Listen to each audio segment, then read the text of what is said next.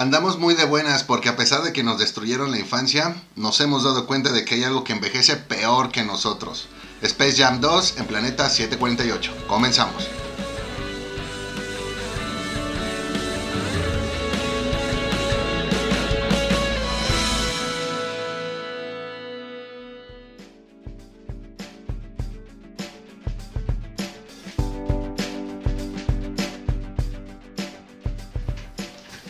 ¿Qué onda, banda? Otra vez nosotros en su programa Planeta 748. Como siempre, yo soy Edgar y me acompaña el buen Moy. ¿Cómo estás, Moy?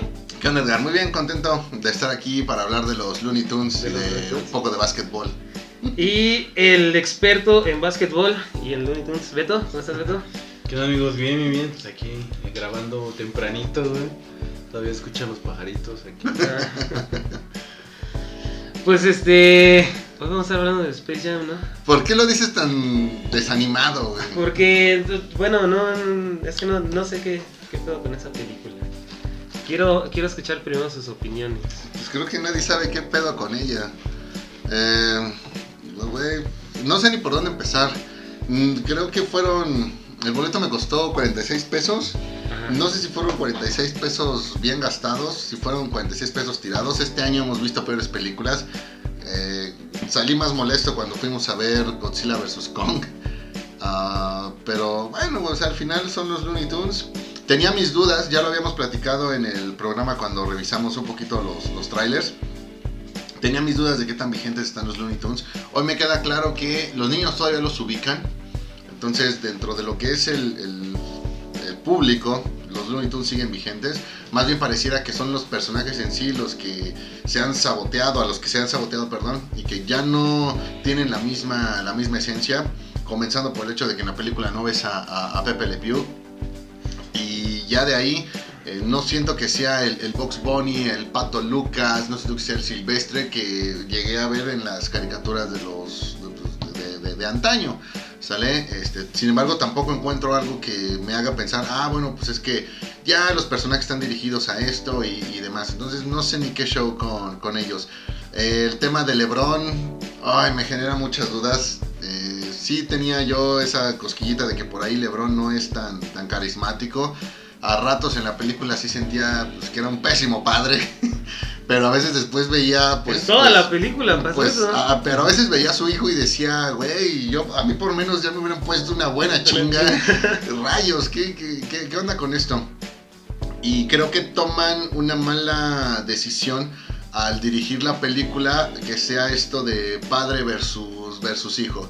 Creo que si hoy día en nuestra ciudad, hablo nada más de México y mira, creo que también le puede quedar el saco a, a- a los Estados Unidos, pero creo que hoy día el tema de los valores familiares está súper perdido, súper podrido.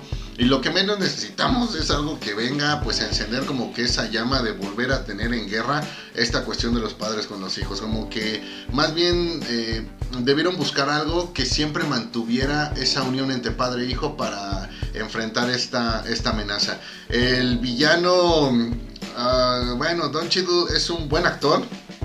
Creo que el tipo realmente se esfuerza, pero a ratos se le nota desesperado de que él mismo sabe que, pues, que no hay ni por qué hacerlo, que, que por más que se esfuerce, pues está haciendo una película pues, pues mala, una película eh, pobre, bueno, ma- pues sí, pobre más que... No, sí es que mala. Es, es- es mala. La película es. Pobre, porque creo que sí tiene dos, tres momentos que me hicieron reír. O sea, y, y, y sí hay algunas cosas que puedo, que puedo rescatar.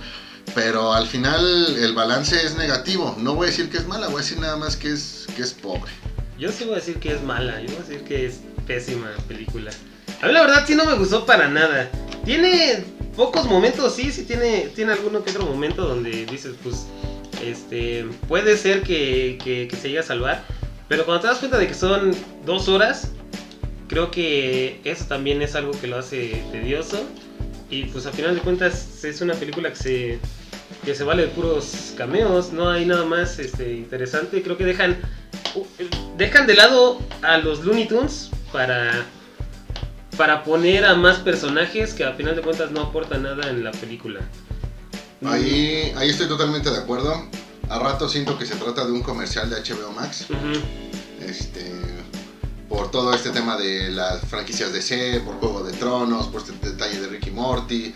Eh, muchos, muchos, muchos cameos, estoy totalmente de acuerdo, parece un comercial. Y fíjate que ahí siento que la película eh, también no termina por lograr nada. Porque creo que todos esos cameos no son tanto para los niños, sino para los adultos Para que los vamos adultos, a ver las películas.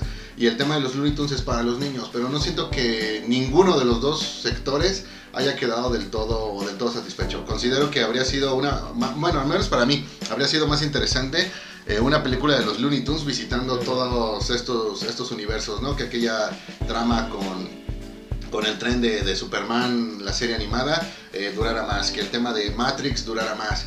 Eh, Pero, es- es- eh, este pero es que cuadro de, Lola Ajá. con la Mujer Maravilla creo que es bueno, digo, trae la música esta de, de, Hans Zimmer, entonces creo que eso fue lo que, lo que más me gustó y es más que nada por el friki que, que soy, no tanto porque realmente haya calidad ahí. Pero pues es que eso es lo que lo que está mal con la película, ¿no? Porque te digo, dejan de lado a los a los Looney Tunes, los pocos que llegan a, a- a estar en, en la película.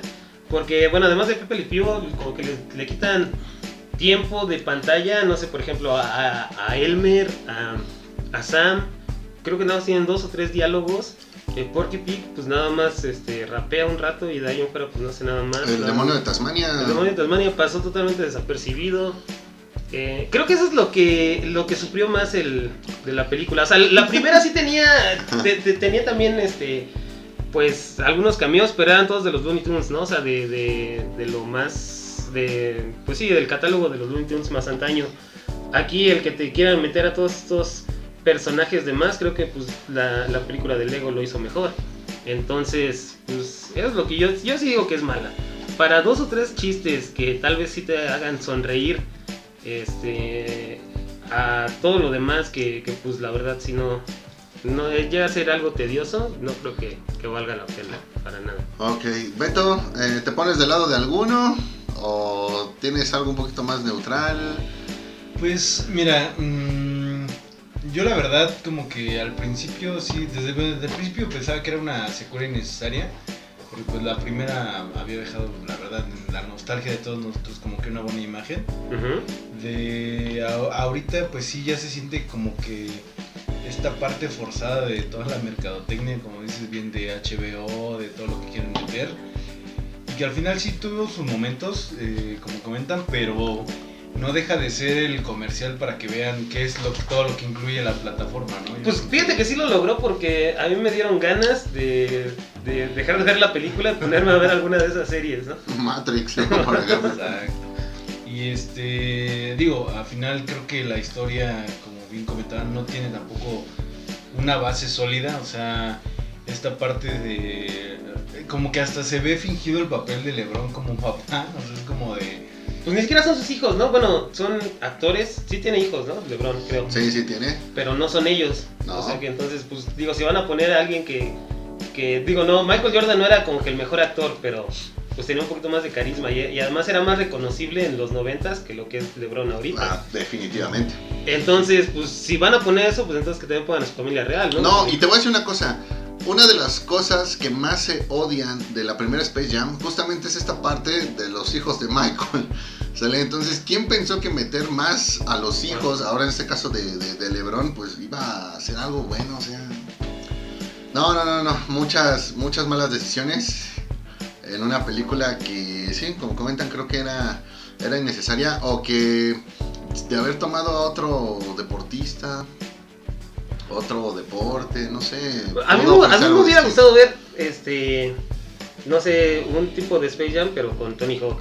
Eso hubiera estado mejor. Tal vez ahorita ya no, porque también es viejo. Pero ya también, o sea, como que el, el básquetbol ya no es tan relevante como lo llegó a ser en los noventas. Pues, al menos aquí en México. Ajá, en Estados Unidos no te sabría decir. Ajá, bueno, por lo menos aquí en, aquí en México creo que ya no es tan relevante el básquetbol. Eh, supongo que sí hay gente que lo, lo ve, ¿no? Como en todos lados del mundo debe de haber, pero no antes, no antes como que sí seguían más la carrera de, de Michael Jordan y, y pues de los demás este, basquetbolistas que llegaron a salir en esa película. Estaba Charles Barkley, estaban varios güeyes, ¿no? Que Mira. ahorita ya ni me acuerdo. ¿Sabes cómo lo siento yo? Es como de estas nuevas, bueno, de esas últimas comidas que sacaron, que es como una malteada, güey. Ujú. Y a la malteada arriba le pones 20 sneakers, güey. Luego le pones este, unos waffles y luego un conejito gigante de Turing. O sea, es como demasiado, güey, que ya al final llegas saturándote y pues la verdad ya ni te la quieres terminar de comer, güey. Como que es demasiada saturación de, de cosas que llega un punto en el que dices, "No, o sea, no se están enfocando en un punto en específico, ¿no? Tienen los cameos, tienen la historia familiar, tienen esta parte de Don Cheadle, tienen la parte del juego, este, los personajes estos que están este, pues, suplantando a los monsters, este, pero como que no concretizan nada, es como mucha, mm, ¿cómo dice? Mucha carnita o no, pero poca sustancia. Ajá, sí, sí. No, estoy de acuerdo. Eh, con el ejemplo que pusiste de las malteadas es más que suficiente. O sea, es algo que, que se ve muy bien, que dices, wow, quiero ver qué onda, pero ya en la práctica te das cuenta de que no, es algo que realmente no querías. O, Es algo asqueroso. O, si lo quieres, no es como para que todo vaya de, jalón. O sea, es, ok, va, me como primero los sneakers que me ponen y al día siguiente me desayuno, si quieres, ya lo que queda de malteada con los waffles que, que aumentaste. O sea, eh, eso, eh, vaya, sí, insisto, es demasiada saturación. Pero tampoco está bien, bien acomodada. Creo que también la película peca en tratar de convertirse en una especie de Ready Player One.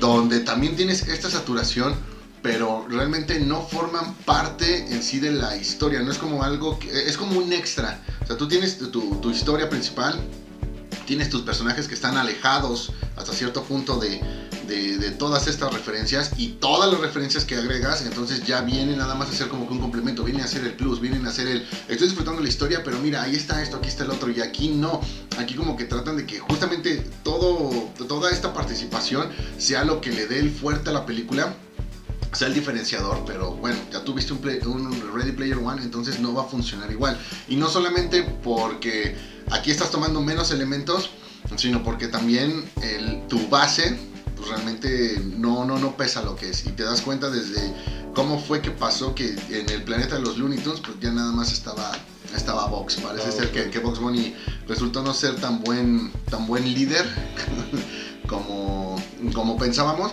Y de hecho también siento que terminó siendo un poquito como Woody en Toy Story 3, ¿no? Que todo el mundo le entró a la aventura, menos él que se quiso quedar en, en lo de siempre, pero, pero bueno. ¿Hay algo bueno que, que opinen de la película?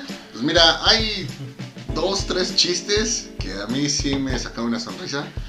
El, el primero al, al inicio, donde puedo decirte que ahí está terriblemente mal hecho el, el- el doblaje. No entiendes el chiste. Eh, esto que están diciendo, este, que les, Ah, cuando les pelotas, pasan las pelotas de, de, sí. de básquetbol. Ajá. Entonces yo estoy seguro que en inglés el niño a la hora de mencionar la escena dijo meatballs y así fue como salió la sí. pelota. De, de hecho yo no entendí, güey, porque como ya ahorita las salas están subtitulando todo, güey. Y ya dije, ah, sí, porque es albóndigas de albóndigas, meatballs. Ajá, eh, que bueno, en mi cine, o sea, hasta eso me tocó mal cine, pues la película no, no venía con los subtítulos y eso que la vi en, en- en español.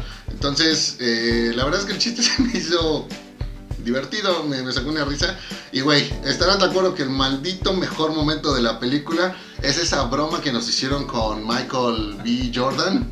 Ah, Creo que todos lo habíamos pensado y, en mi caso fue, a ver, va a salir Michael Jordan.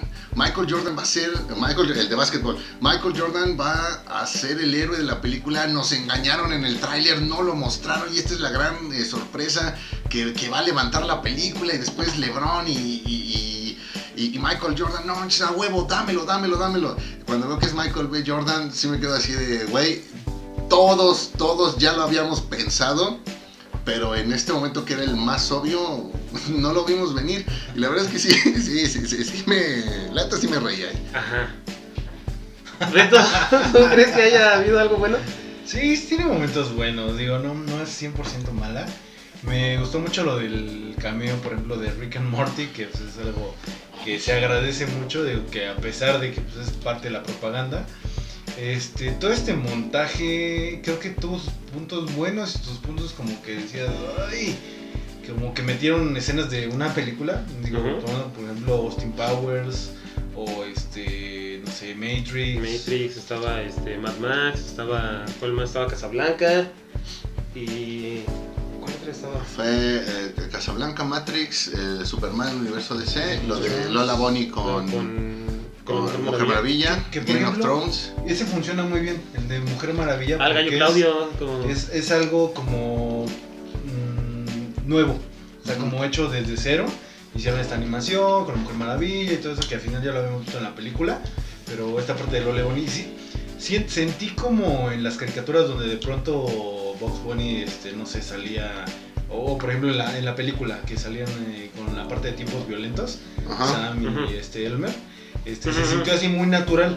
Pero por ejemplo esta parte, no sé, como lo que les decía de las escenas así como de metidas a la fuerza, Ujú. es como de, ok, está, está bien, pero se me figuró más como a estos pósters que luego hacen de los Looney Tunes como que haciendo, recreando algo, o sea, como, no sé. Ah, sí, sí, como- ajá.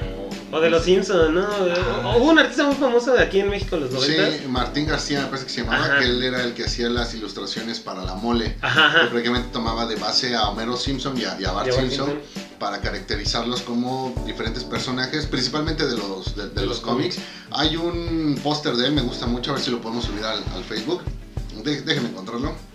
En el que todas las versiones de Bart son los superhéroes, Ujú. todas las versiones de Homero son, Son los, los villanos. son los villanos. Sí, y creo que los momentos buenos son pocos y es, y es por eso que también la película no funciona, porque no puedes eh, tener solamente momentos separados que lleguen a llenar pues, la parte importante de la película. A mí la verdad, y soy muy honesto, el juego me aburrió bien cabrón, güey. O sea, no hubo un momento que tú dijeras icónico. O sea, por ejemplo, como en la primera, que este, no sé, cuando les dan la vuelta a los Monsters, este, cuando empieza cada uno a sacar como sus habilidades, por así decirlo, de Looney Tunes.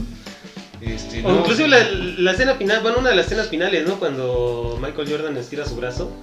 Ujú. Esa pues estuvo creo que mejor lograda que todo el, el juego de aquí. O Ah. cuando llegó Bill, este, Bill Murray, así nada más de la nada. Sí, sí. Esos sí- sí fueron, no sé, este, chistes que sí funcionaban sin llegar a ser tan forzadas como aquí lo querían hacer. Algo que yo sí, la verdad, este, no me gustó para nada fueron los comentaristas. No sé por qué. En la primera salieron unos ratoncitos, ¿no? Ajá. Y que esos eran, eh, pues sí me, me gustaba, ¿no? Porque te, te, te incluían en el mundo. Aquí no sé por qué todos llegaron nada más a ver el partido y sí se veían realmente como pues, eh, trajes sacados de la lagunilla. Y ni siquiera carismático. De punto que a lo mejor, digo, yo sé que es algo imposible porque no tiene relación una cosa con la otra. Pero imagínate que el partido lo estuvieran narrando los, los comentaristas de Celebrity güey. Ajá. Estaría de huevos, o sea. Pero obviamente pues, no, era posible. Pues lamento decirte, no se puede porque el catálogo de MTV está en Paramount Plus, no está en HBO. Sí, aquí, fíjate que esto también, digo, muchas veces el, el doblaje puede rescatar una película o, o puede hacer que sea más entretenida para el, el mercado en, en turno.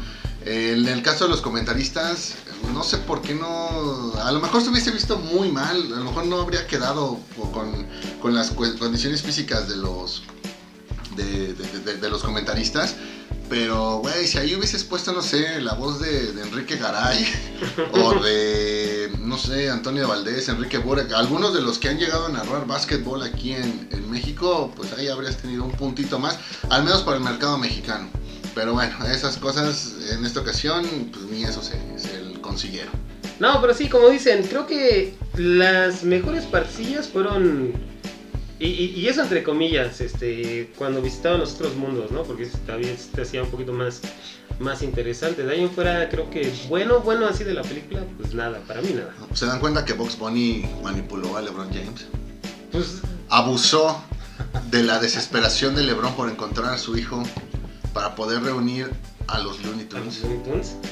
O sea, vemos que Box Bunny bajita la mano tiene ¿Es un algunas tiene algunas actitudes muy de Mickey Mouse. ¿Sale? Entonces, ahí se los dejo, ahí se los dejo. Táchenme de loco, pero, pero guarden estos comentarios. De un psicópata americano. Imagínate, hu- hubiera estado, este, eh, ¿cómo se llama? Hubiera quedado mejor eh, Box Bunny en el mundo de un psicópata americano en lugar de Christian Bale. Ah, tal vez, tal vez. No sé. De ahí en fuera, pues lo malo. que, que, que, además de toda la película. Yo siento que tenían buenas ideas. ¿O por qué no funcionó? Dejando de lo malo, ¿por qué no funcionó la película? Yo creo que no, empie- no, no empieza con el pie derecho desde que elegiste a, a- a ¿A LeBron. LeBron?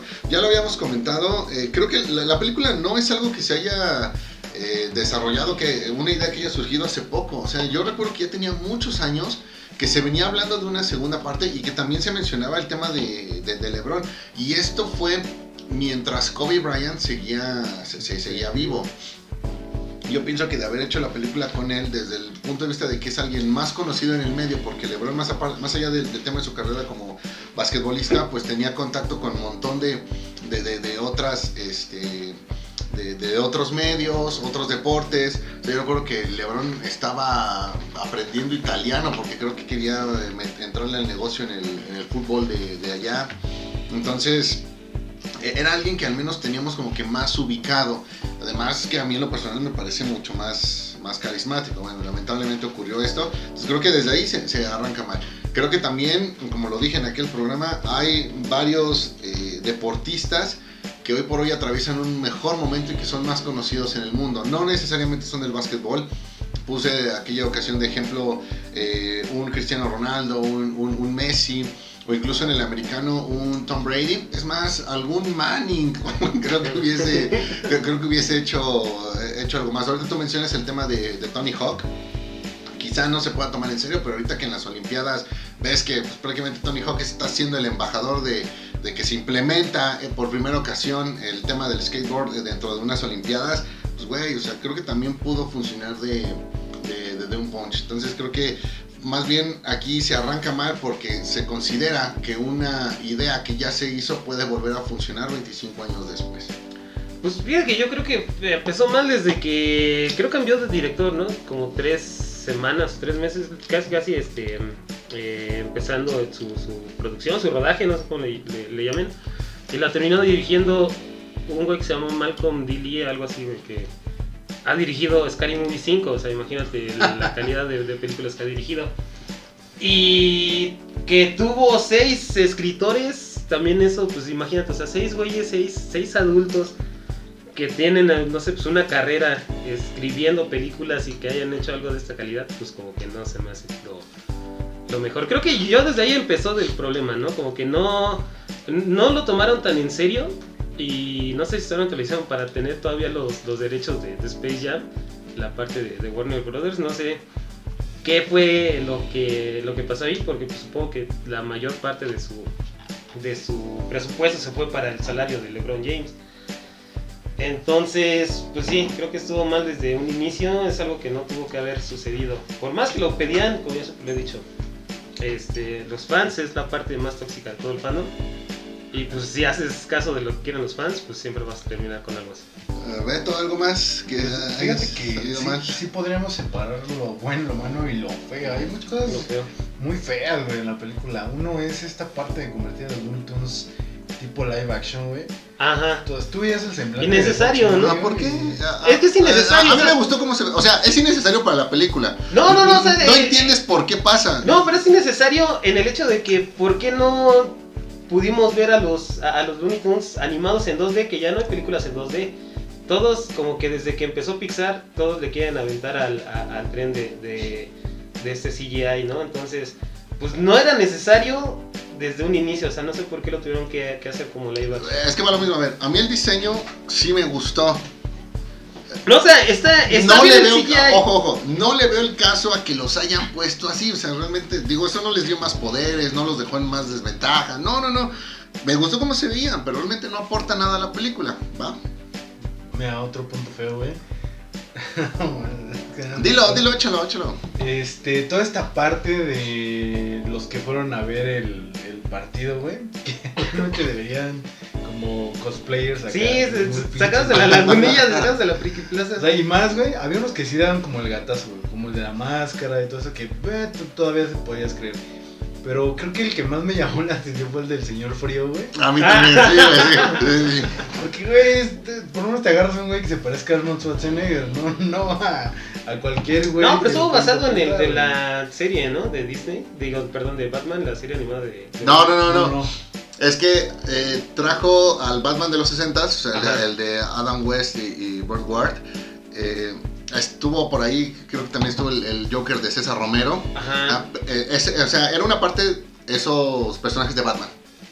Pero en el durante también llegó a salir eh, este Mr. Freeze que es el de Batman y Robin. ¿Sí? Ajá, y recuerdas que Mr. Freeze pues, no salió en el Ajá, Batman de los no, 70s. señor Smith, Además, creo que ni habían creado a Mr. Freeze para cuando salió esa serie. Estaba mu- muchísimo, güey, que si te das cuenta, estaba el pingüino, Ajá. estaba, Estaban los agentes, bueno, una especie de agente Smith. Ajá, están los agentes estaban Smith. los de naranja mecánica, güey. Que fíjate que he visto varias eh, publicaciones, entre ellas la del líder Christoph, diciendo, o sea, ¿cómo es posible que hayan. eh, que, que Pepe Le Pew no saliera en la película por todo este tema que hubo de que lo cancelaron porque es un acosador? Y sí salieron Y güeyes. salieron estos güeyes, o sea, estos güeyes sí son violadores, de a de veras, qué pedo. Pero eh, es que eso también es algo que está mal, ¿no? Porque se supone que la película iba dirigida a los niños, pero Ujú. todo se ve que eh, no iba dirigida a los niños, sino que iba dirigida en sí a los güeyes que habían visto la película, que ahorita están entre los 20 y los 30 años, que pueden llegar a entender todas esas referencias, ¿no? O sea, tú le pones a un niño a los güeyes de naranja mecánica, no, nunca van a saber quién chingados son, güey. En unos 15 años sí lo sabrán. Pero ahorita no, entonces, a lo mejor. entonces, o sea, como que no tenía sentido tampoco que los pusieran a todos ellos, ¿no? Porque eso fue nada más como algo para, te digo, los güeyes que, que, que estamos entre los 20 y los 30 años, ¿no? Para, para eso, pues es como que una película infantil no quedaba, entonces creo que quedó muy fuera de lugar todos esos personajes. El gigante de hierro. King Kong sale ahí también. Ay, fíjense, y digo, ya que no tenemos mucho bueno que decir de la película, entramos un poquito en otras polémicas. Eh, platicaba yo hace tiempo qué tan vigentes están los Looney Tunes. Y ahorita que vi la película me quedé acá de, oye, güey, ¿y qué tan vigentes están los personajes de Hanna-Barbera? O sea, salvo Scooby-Doo, creo que realmente no hemos visto mucho en los años recientes de los demás. No, pues creo que ya nadie se acuerda de ellos. Salió el Capitán Cavernícola, ¿no? El Ah, sí, tiburón, buena los película. piedra.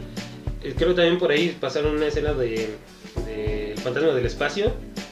Este, y creo que son los únicos que yo, que yo recuerdo haber visto. Creo que por ahí también anduvo Yogi y todos los de este. Ah, Yogi. El, el barco, este volador que tenía. O sea, digo, güey. O sea, si los Looney Tunes están mal, creo que hay unos que están todavía peor. Pero bueno. Em, pues Ah, ¿Cuánto llevamos de programa? llevamos como 27 minutos. Creo que ya no, bueno, ya no se va a el programa. sí, este, hay que cortar el programa, si no vamos a hacer un Space Jam 2. Este, bueno, ya para entonces ir cerrando el programa, ¿ustedes qué piensan? ¿La recomiendan del 1 al 10? Este, ¿Cuál es su, su, su calificación que le darían a esta, a esta cosa? Yo, a todos los que la vimos, vimos la primera en los noventas, les diría, ve a verla si quieres, no pasa nada si no la ves, eh, siempre y cuando no tengas hijos. Pero si tienes hijos y quieres que ellos vean la película, aconsejo que primero la veas tú solo, porque sí considero que hay por ahí dos, tres eh, comentarios, eh, en- justamente en esta tensión de, de Lebron con su hijo, donde considero que no está del todo bien que un niño escuche eso. Llámame un poco anticuado, vieja escuela, lo que quieras. Digo, no tengo hijos y por eso eh, yo ahí encuentro la, la alarma. A lo mejor los que sean padres me dirán, no mames, no es para tanto. Eh, pero entonces es la situación. Si no tienes hijos, haz lo que quieras con la película. Y si los tienes y quieres ver la, la película con ellos, mejor espérate primero a revisar esas partes. O ve preparando cómo vas a, a orientar a tu hijo después de que escuche, de que escuche eso. A LeBron siendo un mal padre. A Lebron siendo mal padre y a su hijo siendo un, Un mal hijo. un hijo de la chin. Pues yo les diría, no la vean, no gasten su dinero, espérense a que salga en, en HBO Max y aún así tampoco la vean. Este, ha- hagan su, su, su día de, de alguna otra manera. Créanme que no se van a perder nada. Este, si no la ven, es más, vean los trailers en YouTube y creo que se va- van a poder ver la, toda la película, las mejores partes. Beto, Yo diría que se esperen a que la estrene Cinepolis Click, y véanla ahí para que a lo mejor la vean en, en calidad por lo menos. Este, sí, yo creo que ese es un ejemplo muy claro de cómo ser un teniendo padre. como ser un muy buen padre. No, yo creo que aquí está el ejemplo muy claro de que no necesariamente porque tengas muchísimo dominio de a lo mejor varias eh, casas, por así decirlo, el resultado va a ser bueno, ¿no? Al final no siempre lo cuando es más es mejor, ¿no? Entonces, este, creo que lo pudieron haber hecho muy diferente. Este, dando mi opinión así muy personal, pues nada más que, que hubieran podido a lo mejor desarrollar o que consiguieran a los personajes estos estaba buscando LeBron y al final pues desistieran ellos y llegaran a los Looney Tunes, se hubiera visto hasta inclusive mejor. ¿no? Sí, Ándale. sí, definitivo. Entonces, pero pues bueno, es la opinión de un mortal, no de un director un que ha hecho Scary Movie 5. Entonces, Pues esta vendría siendo Scary Movie 6. Sky Movie 6. no había como 8, ¿no? Sé, güey. Bueno, banda, pues muchísimas gracias por habernos escuchado en este review de Space Jam 2, un nuevo cameo. Este, eh, pues bueno, sin más, ya saben, síganos en nuestras redes sociales, Facebook, Instagram. Si la vieron, pues pónganos qué les pareció. Si, si no la han visto, pues este. Si no la han visto, díganos en qué van a aprovechar su tarde. Ajá. Y pues este, bueno, muchísimas gracias Moy por estar aquí con nosotros. No, gracias a ustedes, gracias a ustedes. Sí, muchísimas gracias Beto, igual por, por, por habernos recomendado esta película. Gracias amigos, ya saben, si quieren, este, si buscan un entrenador de básquet, este, o quieren que los vuelva unos este, Looney Tunes, pues ahí está mi contacto también. Y pues Excelente. muchísimas gracias a todos por habernos escuchado. Vale, banda, nos vemos. Vale, nos vemos. Bye.